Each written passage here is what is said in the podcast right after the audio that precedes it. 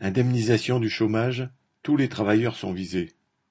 Le gouvernement a annoncé par un nouveau décret l'application à partir du 1er octobre de la modification des règles d'indemnisation du chômage. Adoptée en 2019 et prévue pour 2020, elle avait été suspendue par suite de l'épidémie du Covid. Déjà prévue pour juillet de cette année, cette mise en application avait été annulée par le Conseil d'État, saisi en urgence par les confédérations syndicales, au motif que la crise sanitaire n'avait pas fini ses effets sur le marché du travail. C'est donc en force, en se contentant de déclarer que la situation de l'emploi s'est améliorée, que le gouvernement a édicté son décret, identique au précédent. Il modifie le mode de calcul du salaire journalier de référence qui détermine le montant des allocations chômage. Ne prenant en compte que les jours travaillés, les indemnités journalières se trouveront réduites pour les chômeurs n'ayant pas travaillé de façon continue durant leur période de référence ou ayant eu des contrats d'intérim ou des CDD sans continuité.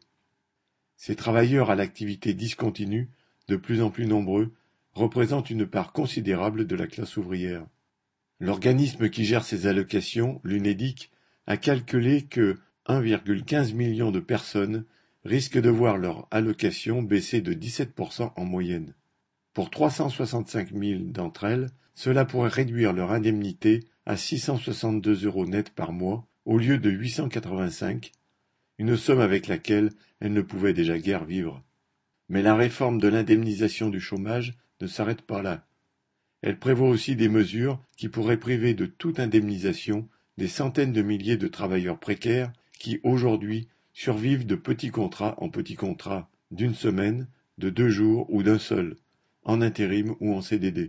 En effet, les règles en vigueur précédentes, qui n'étaient pas mirobolantes, permettaient à ces travailleurs de se voir indemnisés entre deux périodes de travail et de recharger leurs droits au fur et à mesure qu'ils en retrouvaient.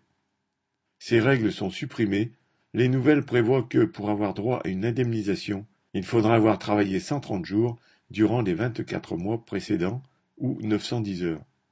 Le gouvernement a aussi prévu de remettre en place une dégressivité des indemnités de chômage au fil des mois, pour le moment limitée aux seuls chômeurs un peu plus indemnisés, agents de maîtrise et cadres.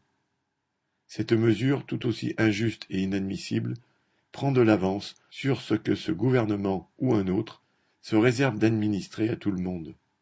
Les justifications conjointes du gouvernement et du patron du MEDEF, Roux de Bézieux, ont été, citation, Il ne faudrait pas que des travailleurs puissent gagner plus au chômage qu'en travaillant. Fin citation.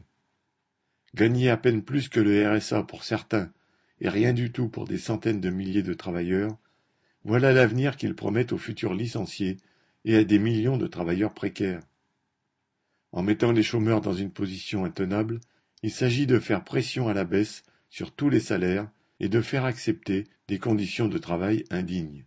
C'est bien pourquoi cette attaque contre les chômeurs, présents et à venir, concerne l'ensemble de la classe ouvrière. Pour le moment, les confédérations syndicales se sont contentées de porter la contestation sur le terrain juridique, ce qui n'a permis qu'un report très provisoire de la réforme.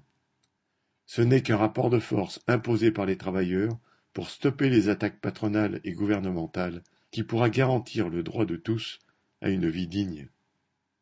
Jean Sandé